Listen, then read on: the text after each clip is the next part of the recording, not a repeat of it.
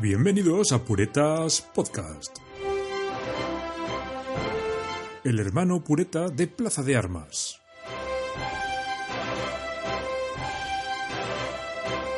El podcast para puretas y no tan puretas.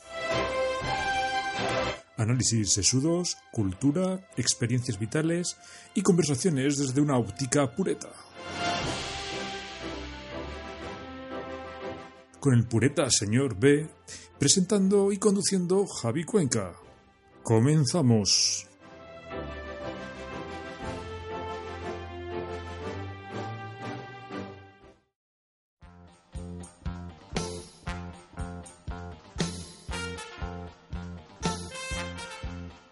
En programas anteriores de Puretas Podcast. Ah, esperen. Si este es el primer programa, aprovecho para recordarles que nos pueden encontrar en nuestro canal de iVoox, en iTunes y hasta en Spotify. Nos pueden mandar un correo a puretaspodcast.gmail.com, en Twitter, arroba puretasp. ¡Comenzamos! Muy buenas amigos, hoy me congratulo, me congratulo, palabra pureta donde las haya, en dar la, la, bienvenida a un nuevo podcast dentro de la familia de podcast de Plaza de Armas. Sabéis que tenemos el podcast Plaza de Armas, que fue la primera iniciativa, nació como un tema de divulgación histórico. Tenemos Pedazo de Arma como un podcast eh, de humor irreverente y, y, y, macarrilla y todo lo que queráis ponerle ahí, todos los adjetivos que queráis. Y hoy nace eh, Puretas Podcast, el tercer podcast en Discordia que voy a desarrollar con mi buen amigo, el señor B. Señor B, muy buenos días, noches, mañanas. Buenos días, buenas tardes, buenas noches. Depende de esa hora a la que nos escuchen nuestros radio oyentes, amigos y de esta familia y comunidad. Es lo más parecido, yo creo, a, a, a lanzar una onda en el espacio y que alguien la recoja en algún momento indeterminado del espacio-tiempo, ¿no? Eh, señor Borja, esto es puretas podcast, no nos enrollemos. no empecemos filosófico. Bien, bueno, yo creo que con esta entrada que ha hecho eh, el señor B, el señor Borja, ya sabemos eh, un poco cómo va a ir este, este programa. Yo lo, voy a hacer una pequeña introducción, ¿no? ¿Cómo nace Puretas Podcast? Bueno, resulta que el, tanto el señor Borja como yo ya tenemos una edad en la cual nos estamos adentrando en un horizonte desconocido, una edad pureta, y empezamos a cambiar el, punto de vista de ciertas cosas y nos empiezan a, a, a pasar ciertas cosas. Entonces, lo queremos compartir con, con, todos vosotros y bueno, que nos digáis luego en los comentarios y en los mensajes eh, qué os pasa a vosotros, eh, qué os parece y si nuestras reflexiones eh, son acertadas o no. Pues sí, Javi. La verdad es que estamos en esa edad en la que en la que veíamos a nuestros padres y pensábamos, joder, ¿cuándo seremos nosotros como ellos, no? Y esa edad ha llegado, ese momento vital en nuestras vidas ha comenzado y estamos un poco con esa duda, esa duda existencial de cómo ha pasado esto. De repente nuestras, nuestros gustos y nuestras inquietudes han cambiado por completo. Ya no pensamos tanto en qué marca de ron o de whisky comprar, sino quizás eh, qué marca de pañales, ¿no? Sí, sí, y llevas introduciendo temas. El tema es, es ese. Pensamos que siempre íbamos a ser jóvenes, ¿qué tal? Y resulta que un día, bueno, pues vas, yo no sé, por poneros un ejemplo, vas a una revisión médica y ya te empiezan a decir cosas que dices, eh, espera, espera que ya, que ya vamos teniendo una edad. Y esto a, a, miembros de esta familia de plaza de armas, de pedazo de arma y demás, ya más de alguno hemos tenido tarjeta amarilla cuando hemos ido al médico, ¿eh? ya hay achaques propios eh, esa, de, de, esa, de, de, la edad, el, el, tiempo que es como una losa que no perdona, ¿eh? nos sí, va aplastando. Sí, sí, y luego además, eh, preparando esto, bueno, cuando, cuando le propuse la idea al señor B, pues eh, yo le dije, mira, yo recuerdo mi edad, yo digo mi edad aquí, no me importa, tengo 35 años, ¿vale? Eh, yo recuerdo, yo era ya un buen mozo cuando mi padre celebró su 35 cumpleaños. Y me acuerdo de ello. Efectivamente. Entonces aquí va a haber mucho en este programa, eh, muchas comparaciones eh, entre generaciones, porque es, que es, es, es, lo que hay, y muchas de las cosas que hoy achacamos a lo que es la, la vida pureta, eh, pureta siempre ha sido una especie como de adjetivo despectivo, o más bien graciosillo, ¿no, eh, Borja? Hmm. Que quizá nos tenían que haber pasado antes. Lo que pasa que por como ha cambiado el, el modo de vida, bueno, pues están pasando pues a la gente que ya está bastante entrada en la treintena. Aunque Efectivamente. no sé qué te parecerá a, ti, Borja, pero hay aquí una especie como de... En ecología se llama ecotono, ¿no? Un, un límite difuso, ¿no? En el cual te entras en la treintena, en la cuarentena y no sabes cuándo de repente sigues siendo joven y luego ya eres madurito y luego no sé qué. Me parece que pureta es la definición per se, la mejor que podemos encontrar aquí. ¿eh? Hombre, la definición yo creo que habrá personas que nos estén escuchando que tengan exactamente la misma edad que nosotros, que también estarán esos mediados de los 30 y podrán identificarse más con un sector u otro. Es decir, si cuando vas a una discoteca todavía tu cuerpo se mueve al ritmo de la música y no te sientes como un pez fuera de la pecera, quiere decir que todavía no has llegado a esa frontera tan tibia en la que se puede denominar que es un gran pureta.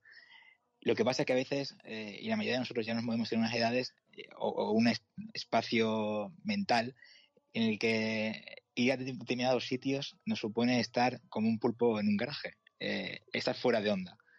Y eso quizás es la definición más propia de lo que se llama un, o, haber adquirido la edad de pureta a que nos referimos. Es más, Borja, yo voy a recordar porque eh, como ha, pasado muchas veces en, bueno, actividades que desarrollamos, el Puretas Podcast ya había nacido mucho antes de que se nos ocurriera a nosotros hace unos meses, ¿no, El, esto. Y voy a tirar un poco de máquina del tiempo. Máquina del tiempo. Eh, esto puede ser, Borja, hace quizás seis años, unas fiestas de Navidad. Salimos. Salimos por ahí con la ciudad por la ciudad de Badajoz con nuestro amigo el señor Francisco Guzmán, que lo conocéis y escucháis Plaza de Armas, que aparece por allí de vez en cuando. Y, es justamente lo que acaba de describir Borja. Estamos en un, en un garito y de repente, pues, ¿cómo vamos vestidos? Pues vamos vestidos, yo recuerdo, íbamos vestidos con una camisa o una americana, no sé, íbamos bien vestidos, ¿no? Y, y entramos en un sitio de gente joven y nos dimos cuenta que esta gente joven llevaba la camisa abrochada hasta el último botón de arriba del cuello que le está apretando sin llevar corbata y claro, yo de repente miré a, este señor, al, señor B, el señor Borja, y veo que iba como yo. O sea, llevaba dos botones desabrochados, que se le veía ahí, se empezaba a ver el límite de la pelambera. Y dije, Borja, mm, somos unos puretas. Estamos fuera de onda. Estamos fuera de onda. Bueno, efectivamente, las modas cambian. Ahora parece que hay que añudarse el pescuezo con, con los botones hasta arriba. Y la comodidad propia de nuestra edad nos exige que, que la respiración se facilite gracias a que llevemos un, botón o dos desabrochados. Sí, sí, libertad, libertad. Libertad siempre hace todo. Sí, bueno, pero bueno, ya me imagino que ya criticaremos moda cuando, sea Borja, pero yo solamente añadir que esto que he visto ahora de que se ve a, a los chavales y a las chavalas que van con, los vaqueros o los pantalones por encima de los tobillos, son como son como tobilleros o tal, y se ven los calcetines, cuando se ven, bueno, bueno, son unas cosas mm, Cuesta encontrar bueno, la, ¿eh? la, moda de no llevar calcetines, ¿no? O, llevarlos sin que parezca que llevas. Eso, las modas son las modas. recuerdo que hace unos años cuando estaban de moda los pantalones cagados. Y iba todo el mundo, bueno, yo incluido, porque básicamente ibas a comprar un pantalón y te vendían ese tipo de modelo de pantalón, en el que se te iban como cayendo todo, constantemente, algo que era bastante molesto de, llevar, pero bueno, al final todos nos acostumbramos a, las modas y, bueno, la, la ventaja de ser ya pureta es que podemos ver las modas con cierto aire de superioridad, ¿no? Las vemos un poco desde arriba, vemos cuáles nos pueden interesar y entonces las asimilamos y cuáles decimos, mira, por ese aro no voy a pasar. Estamos en ese momento vital, ¿no? Sí. Yo creo ya que nuestros oyentes, eh, por esta introducción que estamos haciendo de Borja, creo que ya saben más o menos por dónde van a ir los, tiros de este programa. Vamos a sacar también muchos temas eh, eh, culturales, además de anécdotas, ¿no? veremos películas, veremos eh, series, eh, veremos libros, eh, cultura, cultura pop, como lo queráis llamar, ¿vale? con nuestra óptica, ¿vale? Y, bueno, señor Borja, entonces, pues... Me, gustaría introducir un tema, ahora ya que estamos metidos en faena. Quizás un tema que puede servir como realmente introducción a lo que significa el concepto de pureta. Y es un tema eh, que me lleva preocupando desde hace unos años, incluso más concretamente hace unos meses, de manera más lacerante, y es el tema de la paternidad. O cómo se entiende la paternidad eh, cuando tenemos una edad y comienzan a, comenzamos aquí unas responsabilidades que hasta entonces no, no teníamos. ¿no? Eh, creo que en ese tema, señor Javi, es un experto por, por canes propias, ¿no? Y, me gustaría saber qué, qué, reflexiones nos puede, nos puede hacer al respecto.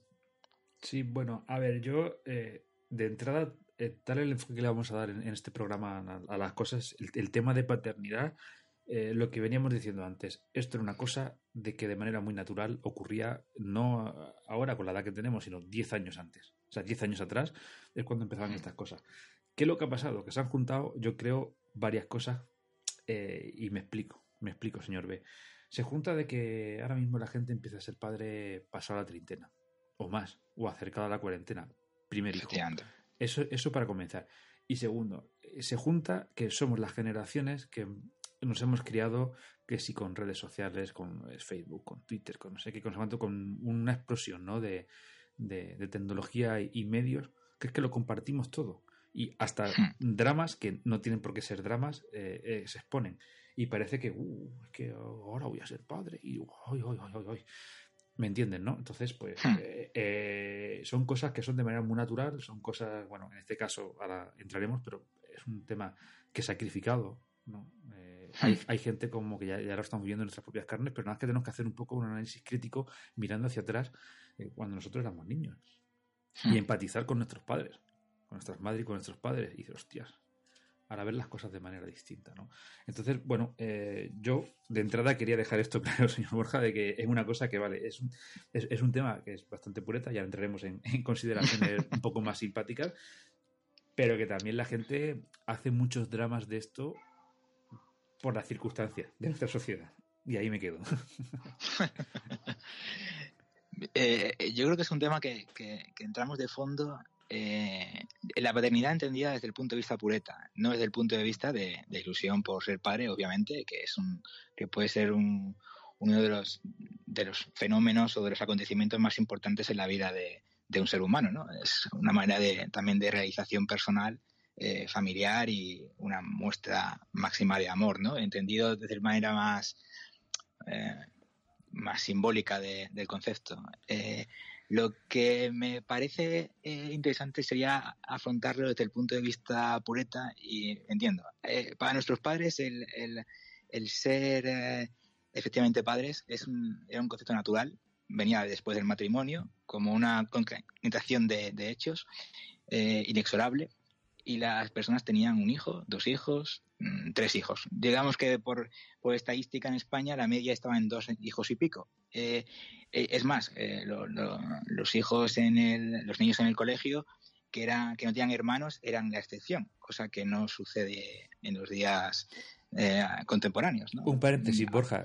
seguramente tú recordarás, esta conversación yo la recuerdo, no, mira, es que fulano es hijo único, joder, pobrecito, venga, vete a jugar con él, no sé qué. Sí, era como, como casi como una enfermedad, ¿no? Eras hijo único y es que, tenías como un problema y tenías que tener una especial atención eh, o un cuidado especial, ¿no? Sí, sí. Lo normal era tener hermanos y, y criarse entre hermanos y con otros niños y al final desarrollarte tu vida como niño, como joven y como adolescente rodeado de otros eh, seres de tu edad, ¿no? que son tus hermanos que convivían contigo en, la, en tu misma casa, ¿no? Ahora yo creo que el concepto ha cambiado por completo. Eh, hay una sobreprotección del niño, eh, también eh, motivado por el hecho de, como comentabas antes, que las parejas tienen los hijos mucho más tardíamente, en otro nivel también intelectual, son hijos que llegan de una manera mucho más consciente, más buscados. entonces digamos que hay el niño se convierte en un proyecto de vida en sí mismo, ¿no? No es como una cosa que venía como antes, una concatenación de, hechos de manera natural, sino que ahora mismo ya es un, es un proyecto en sí, ¿no? El, ser, eh, tener un hijo. Eso hace también que tengamos una sobreexplota, una sobreprotección de, de, los hijos, eh, una, un especial cuidado. Eh, no sé, me parece también el hecho de que creo que los hijos pasan demasiado tiempo con los adultos y eso al final no sé cómo va, cómo va a repercutir en la, en, en el futuro desarrollo de esos seres humanos que estamos creando, ¿no? Bueno, yo creo que ya que los primeros prototipos que estás describiendo ya están llegando a la, adolescencia y casi a la vida adulta. Entonces yo creo que no vamos a tardar mucho en ver, bueno, eh, esto que estás comentando eh, y lo que decías de los hijos. Ya no solamente quizás en, la generación de nuestros padres, que sí, incluso en la de nuestros abuelos. Es que los, los últimos que venían, el tercer hijo y el cuarto hijo, eso ya se criaban por inercia. Sí, sí, sí. sí. Eso se, se por inercia, tío. Es que... Encontraban, encontraban su, su lugar eh, y, se, y, se, iban asimilando que creo que podían hacer, creo que no. Eran los hermanos los que realmente cuidaban más de los hermanos pequeños y, y más que los padres en sí, ¿no? A mí me, comentaba un, un, padre de, de, familia numerosa, me decía, yo mm, el esfuerzo realmente de, de crianza lo hice con, con la primera el resto se, se, criaron solos. No me di ni cuenta, porque ya iban enseñando uno al otro, iban al otro, iban compartiendo la, los espacios dentro de la, de la casa y, su lugar dentro de la familia, ¿no? Sí, sí. Y luego hay una cosa más, como, como te, te criaras en una ciudad mediana o, o, pequeña, o sea, que pudieras tener mucha vida en la calle. Que es una, una cosa que yo creo que, que difiere ahora de la, de lo que pasaba antiguamente. Yo recuerdo, a ver, yo también mi caso es excepcional porque yo me he criado en casas cuarteles de la Guardia Civil. Hmm. Entonces ahí se, se, se creaba una jerarquía eh, por edades, todo mezclado y una enseñanza de la calle, entre comillas lo de la calle, distinta a, a, quizá a otras situaciones, aunque también yo recuerdo de, de, de estar con, con, amiguillos cuando tenía, yo qué sé, 9, 10 años, que cuando empiezas a salir a la calle, ya digo, si estás en una ciudad tranquila, que no había problemas o, o tal, y había las pandillas de esa época, ¿no? Y, las pandillas. Las pandillas. Y, o los amigos, te, o las cuadrillas, ¿no? Si te vas a, a hmm. más al norte. Al norte. Hmm. Sí, entonces, bueno, eh, ocurría eso que tú estabas diciendo, eh, Borja, de, de, que se criaban un poco por inercia, unos enseñaban a otros, pero además eh, eh con más intensidad y con otros matices, ¿no? Te enseñaban un poco jerarquía. Oye, ten cuidado con, este que te saca dos años, que como le hagas una mala broma, no, te cruza la cara y, y, te, y te va fino para casa. Bueno, e, es una manera que yo creo que tenemos al final, los seres humanos, de encontrar nuestro sitio y nuestro lugar. Al final, eh, eh, no quiere decirse que, eso sea la manera mejor de, de cuidar, de criar a un ser humano porque al final eh, aprendes a base de eh, prueba, ensayo y error, ¿no? Eh, sabes que no puedes decir ciertas cosas a cierta persona porque era el mayor, ¿no? O, o era mayor que tú y te podía, podía ejercer cierta violencia sobre tu su persona física. Eh, ahora mismo yo creo que eso está mucho más controlado. No, no deja de haber cierta exposición eh, en las redes sociales, que es un tema, yo creo, que para comentar aparte, eh, la, los excesos de, de, violencia que pudiesen sufrir los jóvenes en el colegio, que eso, la violencia forma parte del ser humano y, y está a todas las edades, es verdad que se puede controlar con, el, con más educación y creo que ahí es donde hay que hacer más eh, el foco. O, o, o, como sociedad deberíamos tener un, un, un, un esfuerzo mayor en, en, en, concentrar los esfuerzos en la, en la educación, pero la violencia existe, forma parte del ser humano y, y se aplica de manera inmisericordiante contra el que es diferente, el que es más débil y, y si no hay un, una, un apoyo en, en, la familia, en el colegio, en la sociedad eh, para proteger, eh, pues, pues, nos encontramos con, con, personas que van a tener muchos problemas o, o hemos sufrido problemas en, en la infancia. Eh, es verdad que en la, nuestra época de, digamos, de, de, de, niños, ¿no? Esos problemas se concentraban y se reducían al espacio de eh, contacto con otros niños, que puede ser el, el colegio, o digamos de, el contacto con otros niños hostiles, en el, en el, colegio, en el barrio. Y ahí se acababa. Volvías a tu casa y tu casa era como una, un remanso eh, de protección y digamos que los problemas quedaban fuera de la casa. Ahora, con la exposición que tenemos a las redes sociales, esos problemas siguen dentro de la casa porque, porque la violencia ejercida de manera eh, verbal o base de el famoso bullying, ¿no? Eh, o, o, el maltrato psicológico que pueden sufrir estos niños y adolescentes sigue presente, lo quieras ver o no lo quieras ver. Entonces, las buclas que están, a las que están sometidos esos niños no terminan nunca. Claro, eso es un, es un problema que con, con la vida moderna pues se ha acrecentado. Sí, sí, no, además es que estás conectado en red y no sé, no sé qué edad tienen los niños. Creo que me suena que a partir de la primera comunión es cuando ya empiezan a regalar móviles, ¿no? O algo así. Bueno, yo creo que eh, los móviles, los móviles es posible que sí, cuando, cuando son ya un poquito más mayores, pero niños con una tableta en las manos conectados a YouTube, eh, es, estoy harto de verlo en, en mi entorno. Eh, sí, es verdad sí. que, que, que, hace un efecto hipnótico el, el tener un, un, niño conectado a una tableta para dejar a los padres poder, poder comer en paz, pero no deja de ser algo que, que puede pasar factura en, en años venideros. Sí, no, además, eh, yo en esto eh, te digo que por experiencias propias estamos viendo y oh, recomiendan que hasta los dos años cero de, de pantallas de móviles, por temas de adicciones y por temas de, oye, el niño no está formado y, y, puede dañar a los ojitos, ¿no? E, ese, tipo de cosas. Y yo quería apuntar un matiz eh, pureta, Borja, y, contar un, tema personal de cuando yo iba al colegio, concretamente 10, 11 años, lo que tú decías de que, vale, podía haber, nos metíamos con gente, eh, pero luego cada uno en su casa y no pasaba nada. Eh, para que tú veas cómo, cómo, cómo, eran los niños, y me imagino que, que, seguirán siendo. Teníamos, yo estaba en un colegio donde había educación especial, ¿no? varios compañeros en clase que estaban un poquito más retrasados que el resto de, la clase, ¿no? Cuando tenían problemas un poquito mayores. Con eso no había nunca ningún problema. E incluso al contrario, hacían un esfuerzo todos los niños, le ayudaban, no sé qué, porque éramos conscientes de la situación, ¿no? Pero sin embargo siempre estaba el típico o la típica con la que la clase en general pues, le tenía manía y ese, pobrecito, pobrecita, le hacían la cruz. Hmm. Le hacían la cruz y la piñeta. efectivamente, al final la clase, una clase de, de 30 eh, personas no deja de ser una muestra de lo que es la sociedad. Y la sociedad siempre busca sus balones de, escape, eh, sus, sus puntos donde, digamos, poder desahogar todas las miserias humanas, ¿no? Y concentrarse en, en, pequeñas dosis, que son los, al final los niños y los adolescentes, eh, no dejan de ser al final seres humanos, con todo lo bueno y lo malo que tiene un ser humano. Entonces, igual que la sociedad encuentra esos, eh, esos bufones a los que, de los que reírse, a los que criticar, a, los que, eh, digamos, desahogar su vida, su vida diaria, los jóvenes tienen esos mismos, e, esas, esas mismas acciones. Encuentran al, al, que es diferente en clase, al que no sabe jugar bien al fútbol, al, a la que no le gusta jugar a los juegos que marcan el resto de las compañeras o las niñas. Eh, encuentran eso, esos eh, niños o niñas eh, que son más diferentes, que tienen otras inquietudes, para lo mejor, o incluso otras otros comportamientos sexuales, ¿no? Y, y, y, son el blanco de las burlas de esa clase, ¿no? El problema es que antes se quedaba ahí, eh, en las clases, y, ahora ya no. Ahora, digamos, trasciende a lo que es la, clase y, llega a unos niveles de, de tensión eh, muy superiores, ¿no? A los que yo creo que puede aguantar un, ser humano, y un ser humano con un cerebro en formación, como es el de un niño. Sí, sí. Bueno, señor B, eh, cambio de timón, ¿vale? Voy a centrarme, tengo hecho aquí un, pequeño listado de cosas relacionadas con la paternidad que, vamos, que, que padres puretas como puede ser tú, como puedo ser yo, pues nos pilla de nuevas cuando nos metemos en esto.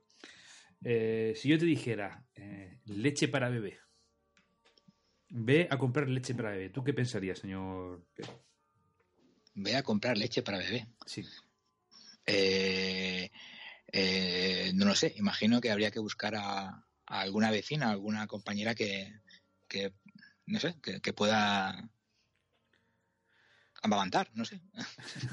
Pues yo, pues yo bueno, no, estoy pensando en tema de amamantar, pero... fuera de bromas, ¿no? Imagino que habrá que ir a una, farmacia a comprar leche para beber, no sé. Claro, a una farmacia o a un súper tipo de los que hay en España y, y, vale, yo pienso, leche para beber. Pero es que llegas y te encuentras 200 leches para beber. Ostras. Hay 200 leches para beber. Y ahora que tu bebé tenga una intolerancia alimentaria o alguna historia así, que te las cambian. O sea, y al final, no sé, le estoy dando un, un, bote con productos ahí que no sé si eso es leche o es una, una formulación. Es un tema que, que, pilla sobre nuevo. Otra cosa, otro tema.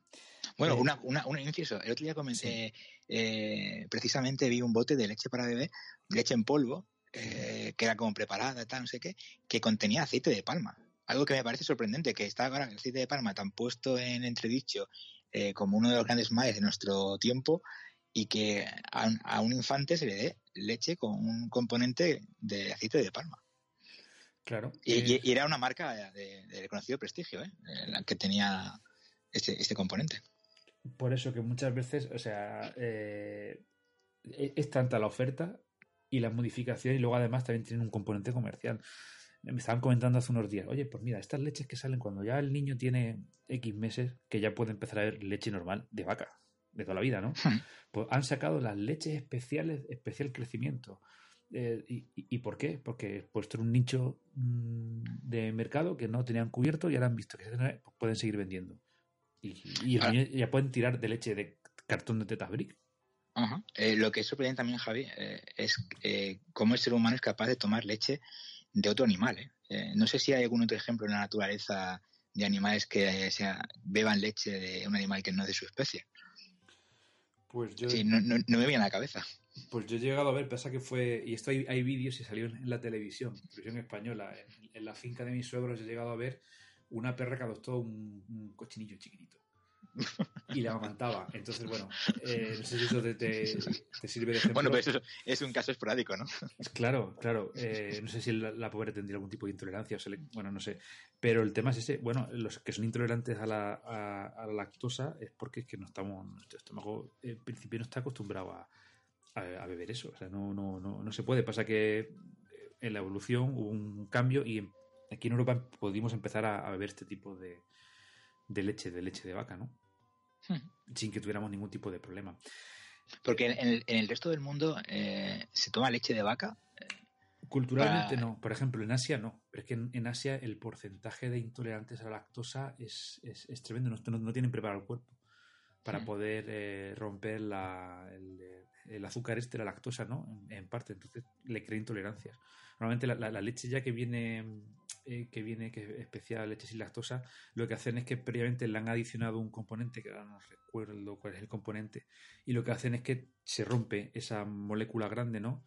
de, de, lactosa y forma otros azúcares que son más fácilmente eh, digeribles. No recuerdo exactamente muy bien, pero para ir a los tiros. Y bueno, hay más cositas relacionadas con la leche. Eh, las, las tetinas del biberón. Yo qué pienso, pues, un biberón. O sea, tú lo blando por arriba, duro por abajo, o de cristal. Sí, sí. Y a chupar, pues no, hay tetinas distintas. Sí, imagino que será más recomendable que sea de un material plástico más que de cristal, ¿no? Así que, que en esto de preparar el biberón por la noche se caiga al suelo y se rompa en mil pedazos.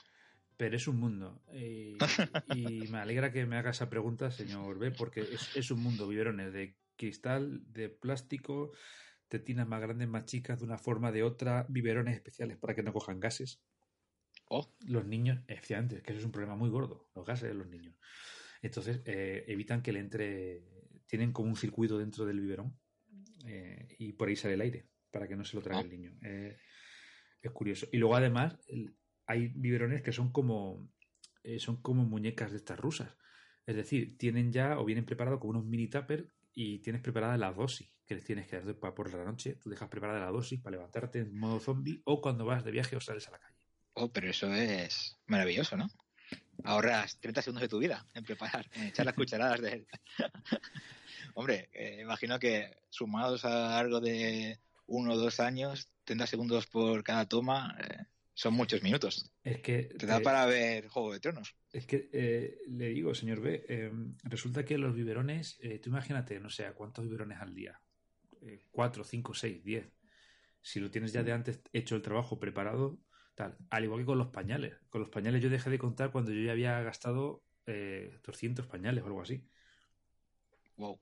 Es otra. Pañales. Tú piensas pañales, ¿qué marcas? Me voy a primeras marcas. No, hay un, ha proliferado una cantidad de páginas sin información en la red donde te vienen eh, un montón de datos. Oye, pues los mejores pañales o la mejor crema es esta, que lo de las cremas parecido con las leches, señor Borja. La crema no sé qué no tiene compuestos, le llaman químicos. Joder, si no tiene compuestos químicos, ¿qué tiene?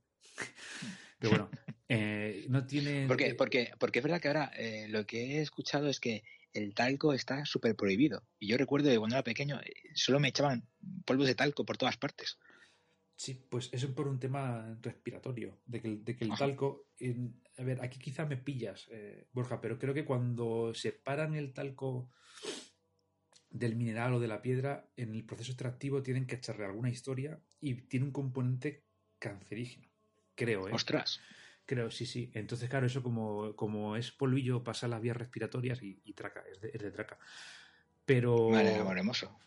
Pero eso, cremas, bueno, esta, y esta es una crema no vegana, pero... Bueno, eh, eh, eh, entonces, esto me abre una nueva vía. si el polvo de talco era tan dañino para el ser humano y todos nuestros padres han usado polvos de talco con nosotros, eso quiere decir que ahora mismo como abuelos dejan de tener todo tipo de criterio para decir a un padre primerizo qué es lo que tiene que hacer o lo que tiene que dejar de hacer. Tú siempre puedes responder ¿Qué me vas a decir tú que me echabas polvo de talco?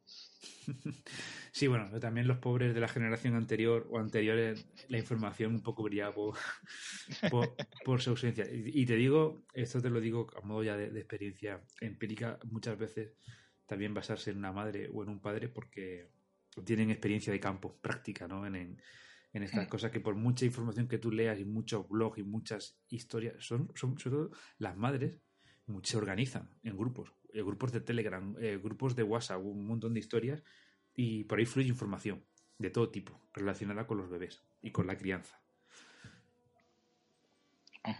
Y se crean sus redes. Y bueno, eh, ¿qué más te podía decir yo ya con un poco de experiencia? Pues, pues no dormir.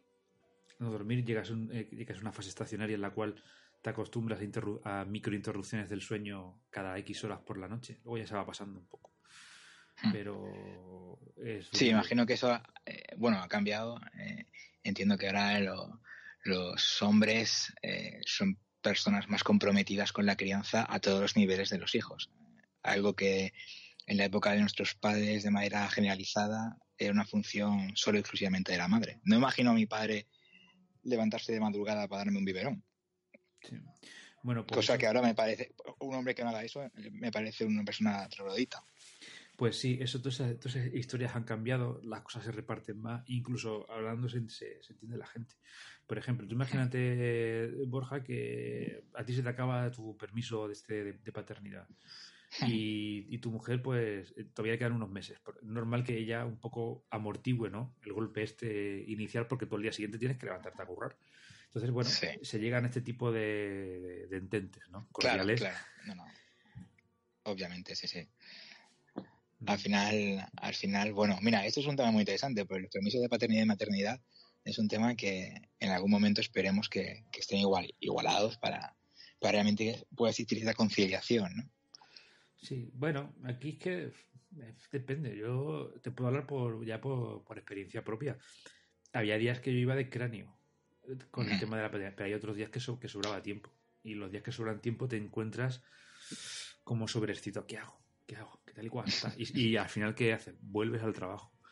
Vuelves al trabajo, en plan porque no te relaja, te ayuda y, porque es que realmente tienes ese tiempo. Y, si tienes eh, un trabajo que es más o menos bueno, tal y cual, con unas buenas condiciones y con flexibilidad, pues bueno, no te importa. La gente que es autónoma, pues ni permiso ni leches. tú, eh, tú, eres autónomo, ¿no, señor B? Me, suena a mí. Yo soy, autónomo, sí. Pues ya te digo yo tu permiso. ¿Cómo, cómo, cómo puede estar enfocado?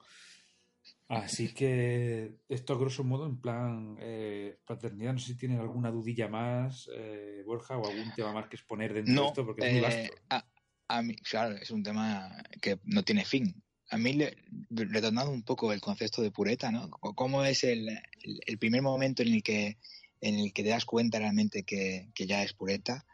Es quizá cuando ya un día estás tranquilamente viviendo la vida y así te emociona hacer comparativas de aspiradoras o de carritos de bebé.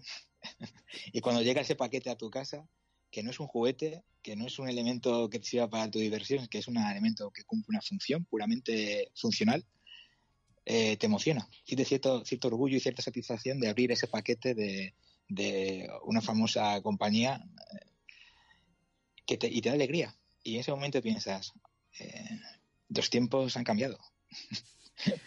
Yo eh, le comento, señor B, yo aprovecho y comparto aquí experiencias propias, ¿no? Mucho antes de que comience la paternidad, durante el embarazo, ya se empieza a cambiar ese perfil, ¿vale? Hay un, hay un efecto que le suele pasar a, las mujeres, creo que se llama síndrome del nido o algo así parecido. claro, ellas cambian el chip porque ellas eh, de manera eh, hormonal y psicológica están preparadas, ellas van, van, van a lo suyo, ¿no? Entonces empieza una remodelación de la casa o un adecuamiento ¿no? de todo lo que tiene que ver en torno al bebé. En mi caso fue, eh, cómprate una secadora. No había secadora, ahora tenemos lavadora y secadora. Eh, hay cosas que están pendientes de esta casa. Por ejemplo, hay que poner toldos en las ventanas, hay que poner un aire acondicionado. cosas, cosas así. Empiezas a recopilar ropa esto es muy, muy práctico que tengas amigos que tengan ropa que ya no van a usar, pues que te la dejen, porque se queda nueva. O sea, sobre todo los primeros meses de crecimiento es que de una semana para otra no te vale la ropa. Eh, eh, busca cunita, busca tal. Todo eso ya empieza y, va creando una, serie de condiciones que la cual dice, oye, esto está cambiando. Todavía puedes salir a cenar. todavía si la tarde está, oh, pues me voy al cine, o me voy al teatro, o me voy a cualquier cosa, ¿vale? Y luego ya, después del el día de, el, el, día después, pues mira, yo llevo unos meses ya que es que no, no piso una sala de cine. No piso una sala de cine a, a comer y a cenar si, si he salido, si hemos salido, hemos podido ya con, con, con carrito, ¿vale? Pero hay cosas que no, las vacaciones las tienes que plantear distintas, se acaban las vacaciones, los fines de semana también se acaban también como eran previos. Y una cosa que, que has apuntado muy bien, que es que nuestra generación, los, los puretillas, eh, hemos creado un consumismo en plan para satisfacer nuestra necesidad personal, ¿no? Oye, me quiero comprar tal libro. Hostia, pues tiro de plataforma online y me lo compro. Por no da publicidad, pero todos estamos pensando. Quien dice libro dice, dice cómic. Quien dice cómic dice juegos de mesa. En mi caso hemos sido muy aficionados a los juegos de mesa. No he tocado un juego de mesa, yo llevo meses sin tocarlo, porque un juego de mesa es para tener uno que, que sea temático y que te, y que te adentre y que tenga unas mecánicas que, que te ayude. Pues dos horas, una tarde entera de fin de semana. No puedes. Sí. Eh, ¿Y qué más te iba a decir? Bueno, pues eh, imagínate, todo eso pues, pues cambia, eh, cambian prioridades, cambian, cambian todo y, y carritos, 50.000 marcas de carrito. Hay grados en las, en las, categorías y marcas de carrito. Llevar tal marca de carrito te da un estatus social. Hmm. Eh... Es sorprendente porque el precio de los carritos, eh, hay motocicletas que son más baratas. Y patinetes, es ilógico. es ilógico. Eh, hay, hay, hay, hay, un, hay un, yo imagino, hombre, efectivamente, sobre las marcas de cochecitos habrá de todo tipo y todo precios, pero, pero hay, una, hay una dinámica eh, que, que, ronda, eh, bueno, te mueves en una franja de precios que van entre 500, 800, 1000 y, y por encima de 1000. Y claro, una cosa que tiene cuatro ruedas que sirve para llevar un bebé, obviamente que es una cosa muy delicada, pero, pero que tampoco pesa mucho tampoco requiere una amortiguación como si fuese aquello un coche de, de claro. carrera. Y que suelen ser piezas plásticas y hmm. telas, o sea que no... Pero es eso, eh, esto es como en las bodas. De nuestros oyentes, quien se haya casado lo sabe. Eh, dices la palabra boda, pum, pum, de repente suena sonido de caja registradora, clink, clink, y se incrementan unos porcentajes que no, que no son ni medio ni medio normales. Tema boda también es otro tema pureta, que ya lo tocaremos. Es un tema muy pureta. Lo tocaremos también en su momento. Entonces es eso. Y, y, hemos pasado de lo que decía, de comprar estos juguetitos, estas cosas, este, o sea, un tiempo libre, y ahora yo lo veo con una perspectiva. Hostia, es que hace cuatro meses o cinco meses yo estaba metida en esa rueda eh, consumista, consumista, ¿no? Para satisfacer ciertas, no necesidades, sino satisfacciones, ¿no? O, no sí. sé, llámalo como, como tú quieras, y ahora cambia, cambia las perspectivas y dices, no, no, ahora no, eh, no toca, es otra cosa, eh, tienes que modificar los planes. Y es muy gracioso, es muy gracioso. Yo he encontrado en, en grupos, grupúsculos, amigos, tal y cual, que se piensan un poco lo de la canción esta, la del Forever Young, ¿no? Tú vas a ser siempre, siempre joven y, y, y, no va a cambiar. Pero es que con nuestra visión eh, cortoplacista eh, de pureta sin obligaciones, no el pureta con, con, obligaciones, sino el que no tiene obligaciones, eh, resulta que siempre vas a pensar que es que como tú organizas tu vida, es lo ideal y no empatizas muchas veces con otro tipo de, de, situaciones. O sea, una generación, y esto lo digo, me puedo equivocar, pero es por experiencia propia, muy egoísta.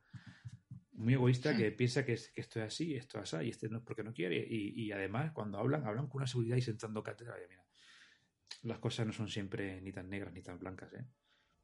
Y más aplicado al, al, al tema de paternidad. Luego hay una, una, serie de matices aquí de problemas. Pero bueno, eh, señor B, yo me, espero que pronto eh, tengamos más experiencias que contar. O que compartir. O que compartir al, al, al, respecto. Yo creo que me he explayado aquí mucho ya contando. Yo creo que son experiencias que pueden servir mucho a, a los que nos escuchan ¿no? también hacerles pensar y al final eh, creo que muchos compartirán nuestras reflexiones habrá gente que no y que estarán totalmente en contra. Eh, bueno hay para todos los gustos. Sí sí sí sí bueno, pues eh, si te parece bien, yo creo que vamos a hacer un cambio de tercio, ¿no? Me parece fenomenal. Vamos a cambiar de tema y como ya hemos introducido aquí la presentación del podcast, vamos a traer cosillas de cultura. Alguna vez va a ser cultura con, con C mayúscula, otra vez va a ser cultura pop, ¿no? Eh, y tal. Y hay un tema, eh, se lo plantea a Borja y digo, mira Borja, ya, para este primer programa voy a hablar de una película eh, Que no digas más. Que es muy pureta, que es muy pureta, es muy pureta esta película porque nosotros tenemos una visión y con el paso de los tiempos esta visión no es la que realmente transmite esta película. La película es Rocky. Rocky, Rocky Balboa. Rocky, Rocky, el mítico personaje Rocky Balboa, eh, película del año 1976, han pasado ya más de 40 años. Si yo le pregunto a usted, señor B, eh, ¿Qué recuerda de, Rocky? ¿O por qué es célebremente recordada eh, Rocky o la, o la saga de Rocky? es...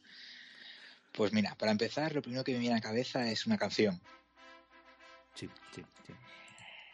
Después, un sudoroso Sylvester Stallone subiendo y bajando escaleras para ponerse en forma, en un afán de superación. Y después un combate épico de boxeo eso es lo que a grandes eh, trazos puedo, puedo recordar de la película. Vale. ¿Cuándo, o sea, ¿cuándo fue la última vez que la vio? Yo creo que era un niño la última vez que vi esa película. Antes la echaban mucho en televisión. Sí. Estoy hablando De, momentos a lo mejor en los que solamente había una cadena o dos. Eh, como bien decías, Borja, eh, Rocky es un tema. ¿vale? Es la banda sonora de una música compuesta por Bill Conti, que es ahora mismo está sonando de fondo, ¿no?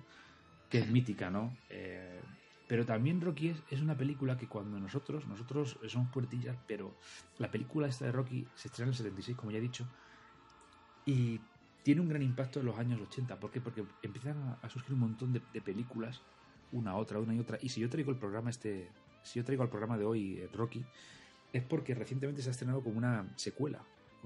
Eh, hoy en día es normal cine norteamericano, que básicamente ocupa casi toda la franja de, cine que casi que consumimos. Bueno, Rocky, Rocky tuvo muchas secuelas, ¿no? En su momento. Es que estamos hablando que de Rocky hay hasta seis películas de Rocky. Protagonista es Sylvester Stallone y luego hay otra saga de películas que ha comenzado que aparece también Rocky. Ya un Rocky ya mayor, eh, mayorcito, ¿vale? Pero con otros protagonistas en lo que es el boxeo. Y si lo traigo hoy esto de Rocky es porque a mí me viene a la mente, yo cuando vi esto, cuando era un crío en los 80, y normalmente no solías ver la película Rocky 1, sino veías eh, algunas que te ponían de la saga. Entonces yo pensaba, Rocky, ¿qué es Rocky? Rocky es una peli de, pegarse fostiales. O sea, es una, en tu veías, y yo recuerdo de tener amiguetes cuando, era, cuando éramos niños, tenían grabados los combates. No la película, los combates. El combate de Rocky 1, de Rocky 2, de Rocky 3, de Rocky 4, que quizás es el más el más célebre, ¿no? Rocky era el bloque occidental contra la Unión Soviética. O sea, esa es de las ah, películas. Eh, esa es la. ¿Qué película? ¿Rocky 4? Rocky 4, sí. Ah, pues esa es la, yo creo que es la que tenemos todos en la cabeza, ¿no? Claro, claro. O sea, eh, la, lucha contra aquel mastodonte ruso, ¿no? Sí, sí, contra Iván Drago. Contra Iván Drago. Sí, que era el, era el mismo actor que luego hizo de, de, He-Man. Y Rocky 4 no deja de ser pues una especie como de videoclip, ¿no? Eh, alargado con mucha música, muy, muy épico. Eh, y bueno, y a todos tenemos en mente. Además, fíjate, yo cuando empecé a ver las películas de Rocky recientemente, que las, vi por curiosidad, yo tenía en mente que los calzones que lleva Rocky en las peleas era el calzón que lleva en Rocky 4, completamente Rocky, pero ese calzón era de su amigo Apollo Creed, que ahora entraremos cuando explico un poquito de qué va la primera. Claro, eso que va con la bandera de, Estados Unidos no es suyo. Rocky tenía un calzón eh, negro y amarillo que lo luce eh, incluso blanco y rojo, recuerdo la primera película. Puede ser blanco y rojo, pero bueno. Blanco y rojo, puede ser, sí. Sí, sí, sí. Y luego amarillo y negro en, cuando ya es campeón, campeón del mundo. Pero digo, hay, hay seis películas de Rocky. La, Rocky 5, hay mucha gente que no le gusta hablar de ella porque es, una película mala. De primeros de los 90. Es, es, muy, muy, muy cutrecilla. En esta película, Rocky ya no puede combatir porque tiene un problema, tiene una pequeña lesión cerebral y si combate mm, se lo puede encargar. Entonces lo que hace que Rocky eh, entrena a otro chico para que sea campeón. Aquí se meten por medio, bueno, se meten por medio el mundillo ¿no? de los representantes y demás. Y al final acaba con un gran lío y acaba con una pelea callejera entre Sylvester Stallone y su pupilo.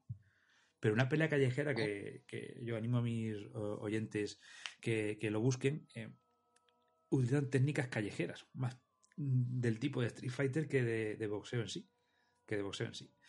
En fin, bueno, pues esto era un poco la idea que yo tenía de, Rocky cuando pensé, hostia, Rocky cumple para estar en Puretas Podcast porque todos tenemos una visión de, la, de, las películas, de la saga de Rocky como es, una película de pegarse fostiales, sin ningún nada más. ¿Qué es lo que pasa?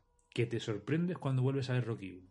te sorprendes. Tengo aquí unos datos apuntados de Rocky 1, bueno, es del año 76. Ah, aviso y meto ya, o sea, los análisis de ciertos productos como estas películas o libros y tal, eh, yo recomiendo a nuestros eh, oyentes, ¿no? Que, tiren de muchos programas que hay en, la podcastfera, ¿no?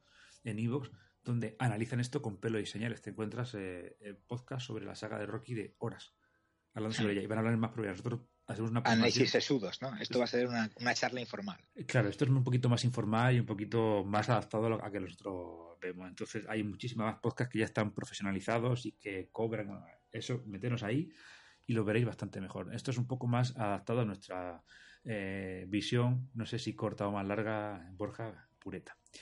Bien, eh, el tema de Rocky. ¿Qué es lo primero que te llama la atención cuando ves datos de la película de Rocky? El guion es de Sylvester Stallone. Así, ¿eh? Sí. El guion es de Sylvester Stallone y tuvo, estaba contando aquí yo antes, vamos a ver, una, dos, tres, cuatro, cinco, seis, siete, ocho, nueve, diez nominaciones a los Oscars. Ostras. También a la mejor película. Entran mejor película, mejor director, mejor actor, mejor actriz, mejores actores de reparto, ¿vale? Actor y actriz, mejor guion original, mejor montaje, mejor canción original y mejor sonido. ¿Vale? Entonces ganó el Oscar a mejor película, a mejor director y a mejor montaje. Y yo creo que ahí Stallone tiene la espinita clavada de que no ganó el, Oscar a, Mejor actor. Eh, y a mejor guion, quizás. Ah. A mejor guion. A mejor guion. Además, esto, eh, esto lo he escuchado yo en otros podcasts. Eh, concretamente, La órbita de Endor tiene un podcast sobre Rocky extensísimo, brutal. Te cuentan, bueno, las miserias de Sylvester Stallone. Él llegó incluso a, a empeñar a su perro. Empeñó a su perro, lo dejó porque es que no tenía para para comer y se la jugó, bueno, Silvestre Stallone años antes eh, se dedica al cine porno.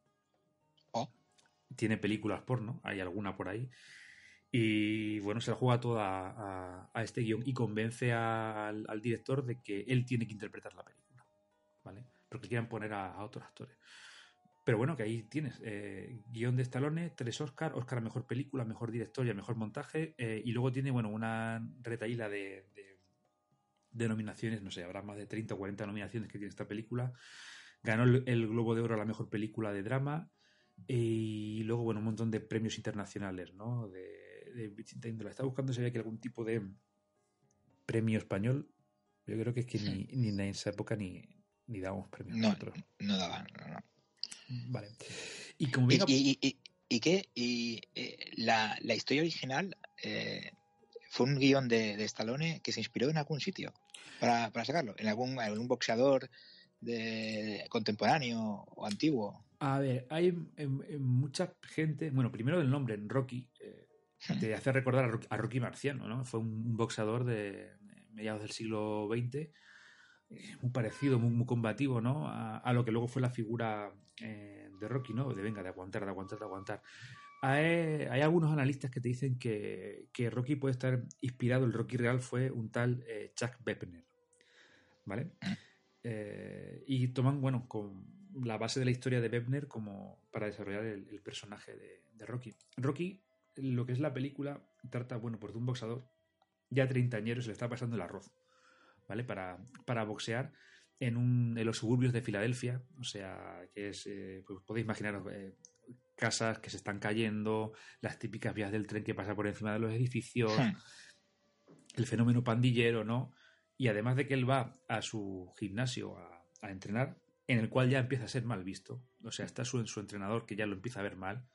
e incluso cualquiera de los que están por ahí ya le dice, Rocky, este, este, este, este, es un, este es un mierdecilla. Rocky compagina esto con trabajos para la mafia. O sea, hay prestamistas en esta sociedad, bueno, una sociedad que, es, eh, está defenestrada, que barrio bajera, para que me entendáis. Pues Rocky es el típico matón que va a cobrar los préstamos de los mafiosillos locales. Entonces, por eso la figura eh, está un poco mal vista. Eh, él está ya, bueno, no te voy a decir casi que quitándose del boxeo, pero casi casi. Imaginaros a un Sylvester Stallone con, con 20 y muchos, con 30 años, cuando, cuando hace la película, físicamente está pletórico, ¿no? Tío ancho, así guapo, una melena tal, este musicón de los años 70, ¿no? Que tiene, que estamos comentando que, tiene. Y bueno, eh, a Rocky se le conoce como el potro italiano, ¿no? Porque sus padres o sus ancestros son son italianos, con mucha población ¿no? de, Estados Unidos. Y se le presenta la Virgen a Rocky. Sí, sí, hay un gran campeón que es, que es Apollo Creed, que es Apollo Creed, que es este señor afroamericano, ¿no? Que, bueno, eh, va a hacer un combate y, y, y, quiere dar la alternativa a una persona que sea, que sea desconocido, ¿no? Entonces, eh, Apollo Creed está acá, no sé cuántas veces ya campeón del mundo, está con sus asesores, pues mira, vamos a darle la alternativa aquí a alguien de Filadelfia, bueno, de un local, pues, y eligen a, a Rocky y se le presenta la, la, la lotería. Al, al, principio, Rocky empieza a entrenar para, para enfrentarse a Apollo Creed. Eh, hay tirantes con el entrenador, aunque luego ya se empiezan a llevar bien, ¿no? Porque ahí se tiene que romper esa barrera de que el entrenador, oye, ¿tú qué pasa? ¿Que has abandonado? ¿Estás con los mafiosos? Tal y cual, etcétera. Y luego al final, bueno, esa barrera se rompe y, y, y, y van a, a unicarne. Y paralelo a esto, hay una historia de amor, como en toda buena película, ¿no? Y no podía faltar. No podía faltar. Y es justamente, digamos, un poco esta, esta luz en mitad de este barrio decadente. Hay una tienda de animales donde hay una, una chica y Rocky está enamorado de la chica. Y Rocky va a pico y pala, a por la chica, pum, pum. Y va, y va, como Rocky tiene un perro en la película, que creo que es incluso el mismo perro de Sylvester Stallone, el, que aparece en la película, no estoy muy seguro, pero creo que es él. Va todos los días a comprar cosas e intenta eh, eh, eh, engatusarla, pero es una, de una manera un poco muy, muy simpática, ¿no? Y muy, y muy inocente. La chica es muy tímida, es muy tímida. Y Rocky lo que va intentando siempre, bueno, hacer alguna broma, alguna tal, tal. Él siempre consciente de que él es una persona limitada con las palabras. Eh, habla, habla lo justo, tal, pero se le ve que es un buen tío, que tiene, que tiene, tiene buen fondo. Tiene buen fondo, eh, es tal, que él está, si está trabajando con los mafiosos es por, es por las circunstancias.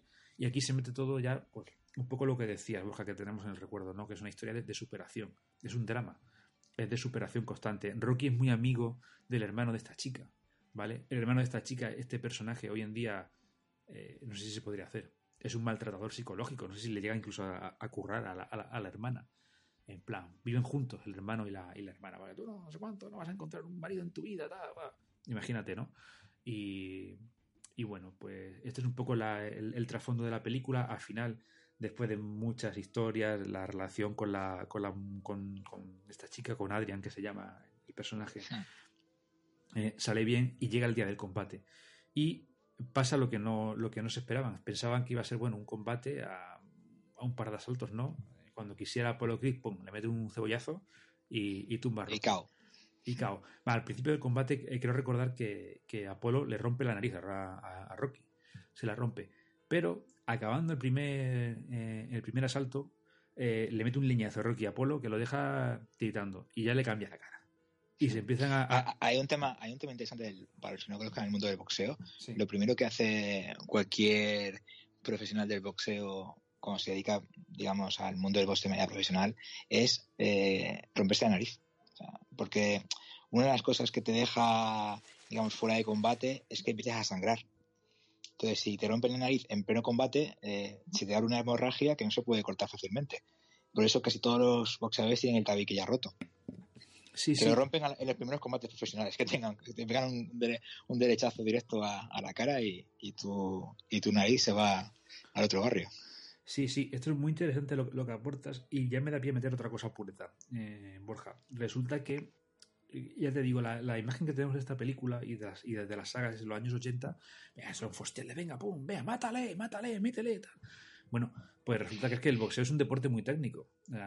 Es quizás eh, minoritario, ¿no? En, en, España, pero es un deporte muy, muy técnico. Esto de, venga, métele, o estas cosas que se ven en la saga de Rocky, que le pegas un puño y el tío levanta los pies de la lona.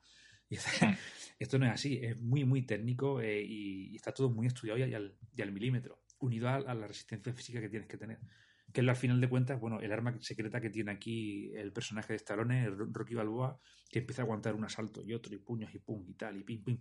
Y llega el último asalto, y en el último asalto ya eh, Apollo Creed está, está reventado de, de, cansancio, y Rocky empieza a pegarle, y pum, y pum, y pum, y pum.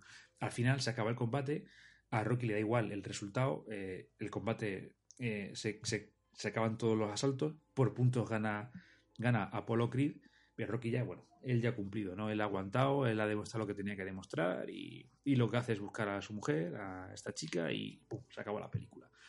Recomiendo verla porque es una historia de, de superación, de entrenamiento. Hay muchos, ahora que se ha dado en hacer muchos cursos de estos de motivación y de coaching, no me gusta un pelo esta palabra, Borja. Meten, meten muchas escenas de las películas de Rocky y muchas frases de, de, Rocky, muchas lecciones que al final son lecciones vitales, ¿no?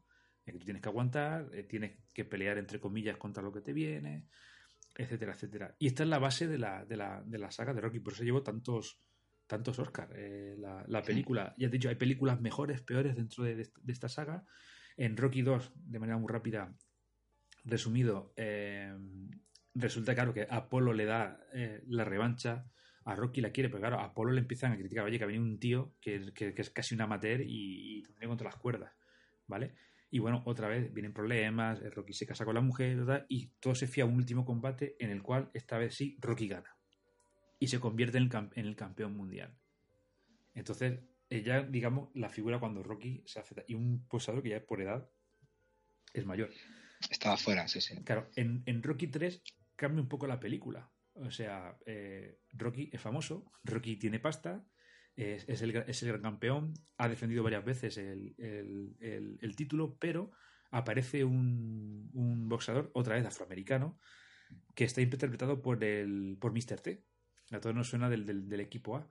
Y creo que es uno de los mejores villanos que ha tenido Rocky, porque este le acusa a Rocky al oye, mira, que estáis eh, aquí eh, luchando con, boxeadores de medio pelo, ven aquí que voy a luchar contigo porque no sé qué. Rocky descubre que, que, que su entrenador le ha ido escamoteando los, los, combates, ha ido eligiendo a, boxeadores que él sabía que Rocky iba a ganar. Y le ha estado un poco apartando de, luchar contra este personaje de, de Mr. T. ¿Qué es lo que pasa? Hay un primer combate a mitad de película, Mr. T le pega una paliza a Rocky tremenda pero una paliza de Rocky tremenda. El entrenador de Rocky muere en el combate, le da un ataque al corazón porque hay una trifulca antes del comienzo y el hombre ya es mayor, ¿no? Y, muere. Sí, sí, sí. ¿Qué es lo que pasa? Claro, estas películas están todas rodeadas, salpicadas con, drama. ¿Qué es lo que pasa? Que Apollo Creed, eh, aún siendo el gran rival de Rocky en las primeras películas, le tiene muchísimo respeto de por dónde viene.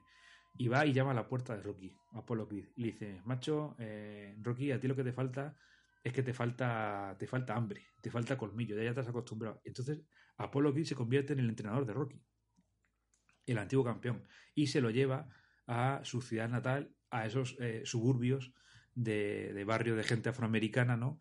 Y los entrena allí con él. Y lo prepara tal y cual, guay. Y, se hacen, generan una gran amistad, ¿no? Lo único que le pide a cambio a Apolo Creed a Rocky es que una vez que acabe el combate con, con este señor, con Mr. T, luchen otra vez entre ellos. ¿Vale? Entonces, acaba el combate. En este combate, obviamente, Rocky se impone al personaje de Mr. T, ¿no? Le, lo vence, eh, retiene el título y luego tiene un combate con Apollo Creed, pero a puerta cerrada. Y ahí es justamente cuando se acaba la película. Nunca nadie se sabe cómo acabó ese combate entre Rocky y Apollo Creed. Más adelante, en la saga nueva de películas, el protagonista es un hijo de Apollo Creed y Rocky le entrena a este, a este chaval. Le comenta a Rocky que, que en ese combate Apollo Creed le pegó una paliza a Rocky Pasa que no se, no, se, no se comentó. Y esto es un poco el arco, o estas tres primeras películas de Rocky yo, creo que es que son las ideales. Luego vienen pues añadidos, ¿no? Rocky 4 ya hemos dicho que, bueno, es, eh, es, una película hiperbólica. Comienza Apolo Creed está retirado, Rocky es un campeón y llegan los de la Unión Soviética, el bloque comunista, con un personaje el cual viene dopado, viene hiperentrenado y en un combate de exhibición mata a Apolo Creed delante de todo el mundo.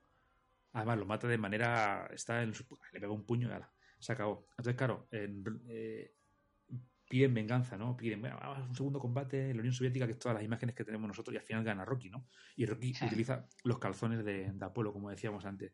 Rocky 5 ya he dicho que es una película un poco rara. Y luego viene Rocky 6, que es del año 2006, que Rocky está retirado, ya es una persona mayor y, claro, hay un campeón en ese momento y dice, no, no, pues mira, eh, hacen simulaciones, ¿no? Con programas informáticos. Pues si tú lucharas con el Rocky cuando era joven, Rocky te... Y retan a Rocky a un, partido de demostración. Pero claro, no saben que están hablando con Rocky. Rocky esto se lo toma como, oye, que yo eh, vengo aquí, vale, de demostración, pero yo aquí vengo a aguantar el combate, el combate. Y, durante el combate, Rocky tiene suerte de que al, al chaval este se le rompe una mano o una muñeca, no sé. Entonces, claro, hasta que se le calienta un poco y se le pasa un poco el, dolor al, a, su oponente, pues Rocky aguanta y, lleva, el, lleva el combate hasta el final, hasta el final de, los 15 asaltos y, bueno, gana por puntos el tío, porque normal, llevan 20 años de diferencia, ¿no? Y, y, bueno, ahí se acaba Rocky hasta que comienza la saga nueva, que es entrando a los hijos de, al hijo de Rocky, a Apollo Creed. Y bueno. Que de hecho ya se llaman de manera diferente, ¿no? Ya son. Creo que las películas ya se titulan como Creed, ¿no? No como Rocky. Se titula como Creed y luego aquí en España, como sabes que ponemos nombres a las películas y sus nombres. Sí. Se llama Creed la leyenda de Rocky. Oh. Para, para, saber que, oye, que vamos a ver un producto de, de, de Rocky. Son entretenidas. Y en la, en la, segunda película de Rocky recuperan al ruso malo, al soviético malo, lo recuperan y enfrentan a, a, al hijo de Apollo Creed con el hijo del ruso. En un, Ostras. En un combate, sí, sí, sí. Es, es brutal. Aquí se van, van tirando de, de historia y, y, y bueno, eh, las películas están teniendo buena recaudación y, y tal, eh, son entretenidas, pero yo venía a traer principalmente, que por eso me he extendido un poquito más, el tema del mito de Rocky, la primera película de Rocky, todos recordábamos que era una película eh, que era de Fustiales nada más, eh, en nuestro eh, pensamiento, en nuestro recuerdo pureta, pero no, es, es, algo más, una película que fue eh, muy galardonada, que tiene, tuvo muchos premios y que para todos estos puretillas que, que nos están escuchando, eh, volverla a ver con otros ojos y veréis cómo mola. Y me pasó a mí hace unos meses y me vi el tirón pues toda la saga entre llantos de bebé por la noche cuando no, no podía dormir. Pues muy bien. Uh -huh. Pues bueno, señor Borja, eh, mmm, creo que traeremos más películas, ¿no? Por aquí, no solamente la, sí. la visión pureta de, de, Rocky. Sí, sí. Es, es, es todo un, un, género en sí mismo el tema de, del cine de, de boxeo, ¿no? El, o en el que el boxeo es un, un elemento principal de la narración, o como recurso para la narración, porque efectivamente lo que comentas de Rocky 1 es que eh, no solamente es una película de arse puños, sino que el boxeo es una es, es una um, un recurso eh, que se utiliza para contar una historia, una historia de amor, una historia de superación, una historia de final de, de para contar también una sociedad y, y, un, y un estilo y una y un, un, contexto histórico, ¿no? De una ciudad y los suburbios de una ciudad y con las repercusiones que tiene con la mafia y bueno, eh, está, está bien, ¿no? En, ese sentido, por ejemplo, eh, eh, películas de boxeo que me, que me gustaron muchísimo en su momento o que reflejaban una, una situación histórica también muy interesante, como eran los años de la, de la Gran Depresión Americana, ¿no? La película de Cinderella Man, sí, también sí, que, sí. que tiene el boxeo como, como eje narrativo y cuenta la historia de, de James J. Braddock, ¿no? que fue realmente un, un personaje real, un boxeador de, de, esos años de principios del siglo XX y bueno, una historia también de superación y de, y de un, una, un boxeador que sale de a nada y que aguanta lo que no está en los escritos hasta alcanzarse con, con, con, el, con el premio al campeón de los pesos mundiales. Una cosa. Sí, sí. Una película muy, muy, muy interesante de ver, uh -huh. eh, muy bien contada y, y que tiene esa, esas, esos hilos de conexión con, con la primera película de Rocky. Incluso muchas veces la realidad supera la ficción y por no irnos muy lejos. Aquí un, un ídolo del deporte patrio de los años 80 está hablando de Poli Díaz. Eh, hace, un, hace unos días, hace un par de semanas, eh, publicaron una entrevista, no recuerdo si fue en el país o en el mundo, sobre Poli Díaz. Actualmente el, el, este señor vive con su pareja en una infravivienda a las afueras de, de Madrid pero, pero contaba la, la historia de, de, este hombre, de cómo fue una familia muy numerosa en un barrio no marginal, pero casi, y cómo gracias al boxeo se engancha y alcanza la fama. Pasa que en este, en, en este caso, bueno, pues le golpeó de, de, mala manera porque una vez acabada su vida profesional deportiva, bueno, estuvo enganchado a las drogas, comenta unas estampas bastante dramáticas en la entrevista que le hacen a, a a sí, este, Pol, a este Pol, Pol, claro. Polilla fue, fue un ídolo, un ídolo de masas, ¿no? Y sí. puso de, moda eh, el deporte del boxeo en España, eh, creándose gimnasios de barrio eh, prácticamente en todas las ciudades. Efectivamente, tuvo un videojuego de boxeo para los hmm. ordenadores, microordenadores de 8 bits de los años 80. Yo recuerdo haber jugado a ese, a ese programa, pero el hombre, bueno, está ahora mismo, mm, no te voy a decir que es una chabola, pero vive en una infravivienda. Eh, trabaja para un, el dueño de esa tierra, cultiva ajos, creo, y, y bueno, eh, este hombre, es, el mundo de la droga, contaba que se gastó dinerales en, en, en horas en droga, imitando a gente, tuvo malas compañías, incluso llegó a rodar eh, películas porno. bueno, debe ser algo muy común entre los boxeadores, ¿no? También se ve ese Stallone. Comentabas que le había rodado. Aunque, bueno. Claro, tienen, tienen, tienen, tienen un buen físico y tal. Bueno, sería contar cada cosa, de, incluso de cómo eh, en esos mediados de los 80, finales de los 80, es tan famoso, incluso le acerca gente para decir, oye, mira, eh, vente que te vamos a contratar como tus servicios sexuales para mujeres de alto standing de la ciudad de Madrid. Sí, sí, sí. Es una historia un poco también que, bueno, me parece interesante que, ya que estás comentando esta película, que muchas veces la realidad puede superar a la, ficción, en este caso un poco por el lado negativo, ¿no? esta gente. Y bien, Borja, yo creo que Muy bien. hemos estirado, para este primer programa hemos estirado esto como, como un chicle, ¿no? Efectivamente. Intentaríamos ser más concentrados para los siguientes capítulos. Sí, sí. Bueno, ah, yo eso, esa afirmación te la, te la recordaré porque lo hemos intentado en otros programas de aquí de la casa, eh, pedazo de arma, y al final, la hora y media, dos horas, no hay últimamente que nos las quite nadie. Incluso en Plaza de Armas hemos tenido programas de cinco o seis horas. Es otro tema, es otro formato, ¿no? Pero bueno, yo creo que para lo que pretendíamos, ¿no? A ver qué tal responde la gente y vemos cómo, cómo continuamos, ¿no? Pues muy bien. Decir que hoy estamos en domingo de elecciones, la fiesta de la democracia, que tengamos todos unas, unas felices elecciones y que gane el mejor. Muy bien, pues venga, hasta luego, adiós. Un abrazos a todos, adiós.